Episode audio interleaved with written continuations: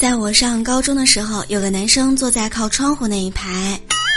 有一天下课之后，他打开窗户，然后拿了一张面巾纸，就开始冲着窗外妩媚的喊着：“爷，您来呀！” 顺便居然还抛媚眼儿。然后呢，就被我们班主任给发现了。再后来，这个男生呢就站在教室门口，拿着面巾纸喊一整节课：“大爷来玩呀！”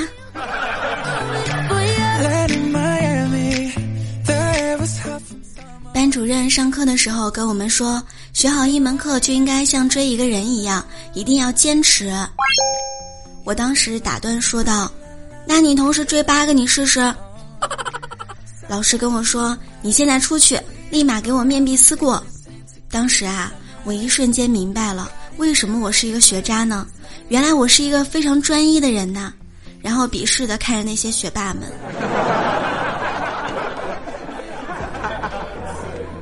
考完试之后，我才明白了一个道理：三分天注定，七分靠打拼，剩下九十分都在老师那里。